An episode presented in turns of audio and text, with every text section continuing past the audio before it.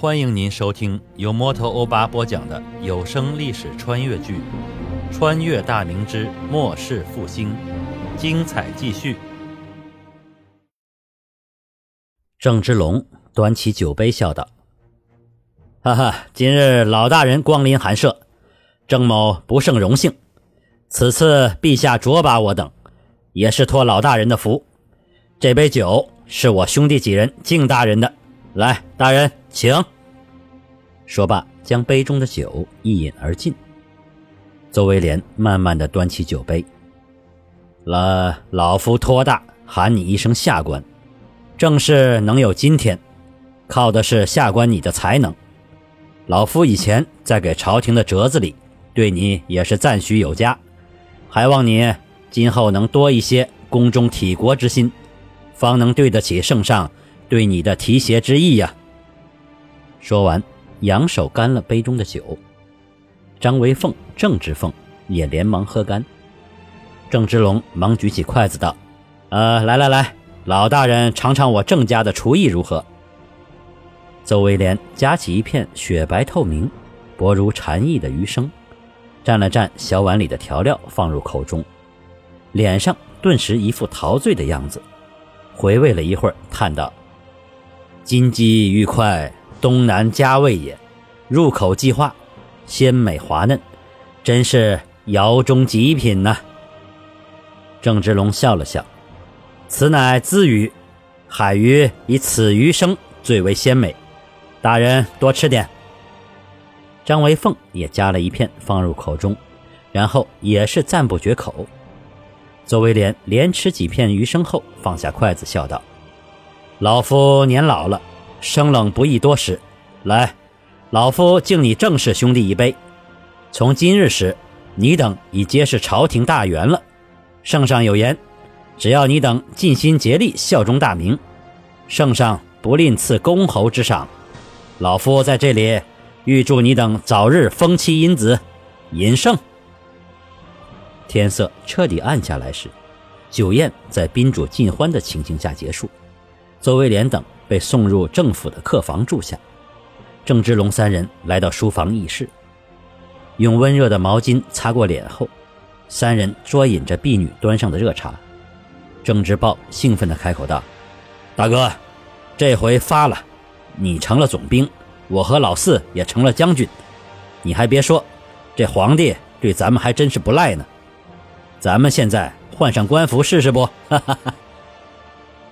郑芝龙笑了笑，说实话，以前咱们虽是不在乎到底给个多大的官儿，但当年给我个海防游击，你们弄个什么千总，哥心里还是很窝火。咱们麾下数万兄弟，千余条船，这海上咱们就是王啊！不管是倭国人、荷兰人、弗朗基人，还是大明那些商人，哪个见了咱们不得孙子似的？要不是咱们想落叶归根。有个官身，做事儿可以名正言顺，老子早就给朝廷点颜色看看了。这回皇帝算是开窍了，给了个总兵，也算是咱们光宗耀祖了。哈哈。郑芝凤喝着茶没说话，郑芝龙开玩笑道：“郑有基，咋不说话呢？你莫非嫌弃不如我和老三的官大，心下不爽吧？”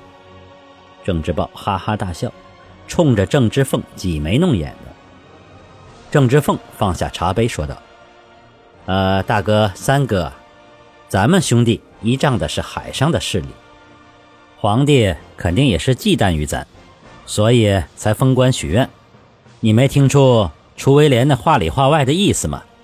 皇帝缺银子了，咱们这官儿可不是白做的，得花钱呢。”郑芝龙笑道。你哥我十几岁开始就跟各色人等打交道，皇帝和官府的意思我岂能看不出来啊？老四，咱们是缺钱的人吗？每年大洋上的商船没有五千也得有三千，每条船每年咱们收三千两银子，每条船每年咱们收三千两银子，刨去各项花费，咱们兄弟一年得落下多少？大明朝还不如咱们兄弟收入多呢。只要咱们手中有刀有枪有人手有船只，谁也奈何不得咱们。花钱买个平安，那是小事儿一桩。”郑芝凤说道：“大哥，这可不是银子的事儿。现在大明内乱不止，刘贼已经成了气候。听说那关外的女真人也是生猛的很。我总觉得，说不定那要改朝换代了。这回银子花的有点冤呢。要真是刘贼和女真人夺了江山，那咱们这银子可不就白花了吗？到时候再追究给咱们明明输款，到时候……”到时候再追究咱们给明朝输款，那可是不小的罪名啊！郑芝龙又笑了笑：“你说的我都知道，朱家皇帝位子的确是不太稳，不过也没所谓，不管是谁做了江山，不就是换个主子吗？咱们又不去和谁争，只要控住海上，谁做皇帝也奈何不得咱们。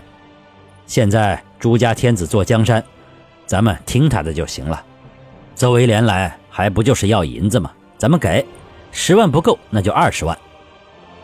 郑之豹也随声附和道：“呃，大哥说的对，老四你想太多了，谁当皇帝都没所谓，只要对咱们好，咱们升官就行了。”郑芝凤还待要辩解，郑芝龙止住他：“就这么定吧，明天邹维廉回福州，咱们给他二十万两银子，让他好给皇帝一个交代。”这老头是个好官，这几年送给他的银子也有几千两了。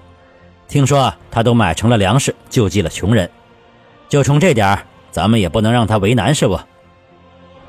政府里一个优雅的院落里，邹维廉和张维凤正在叙话。张维凤说道：“呃，大人，某察言观色，郑芝龙似是对升官一事不太热衷啊，莫非其存了别样的心思？”左威廉也皱了皱眉头。呃，子明啊，现今天下动荡不安，大明内忧外患，天灾人祸又不断，江山易主的谣言甚嚣尘上。正是不可能对这些一无所知，正因其心内摇摆不定，所以对升官之事并不甚动容啊。至于别样的心思，那倒不会有的。当今圣上可谓是动足其心。你知道圣上给本官的密信里如何评价郑芝龙吗？张维凤摇头不语。有才无志，这四个字儿可谓精辟至极啊！老夫与郑氏打交道已经有三年，对其颇为了解。圣上的判断是相当准确。邹威廉感叹地说道：“郑氏一族可谓富可敌国，麾下战船上千，敢战之士。”数以十万计，但郑氏并无野心，所以并不足虑啊。其言其行与墙头草无异。如果朝廷强盛，其也会俯首作小的。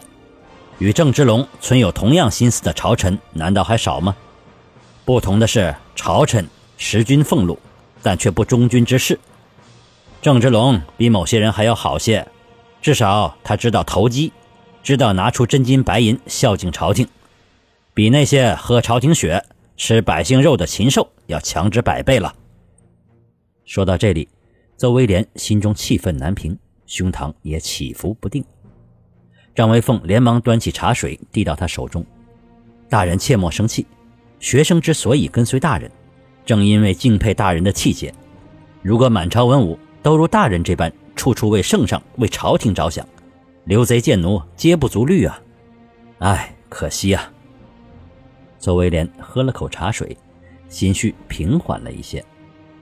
子明，圣上信里有句话，老夫觉得甚是有理啊。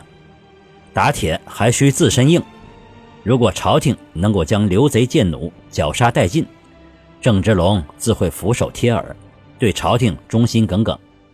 老夫所能做的就是支持朝廷和支持圣上，尽力从郑家多拿钱粮物资，以资剿贼之用啊。张维凤也笑了笑。刚才学生回屋洗漱时，房间里有两个箱子，里面各有金子一千两和五百两，这些是不是要退回去啊？周威廉一挥手道：“留下，给多少都留下。这些金银足够换回许多穷苦百姓的口粮。这郑芝龙真是小气，老夫好歹是从二品大员，居然只给了这点财物。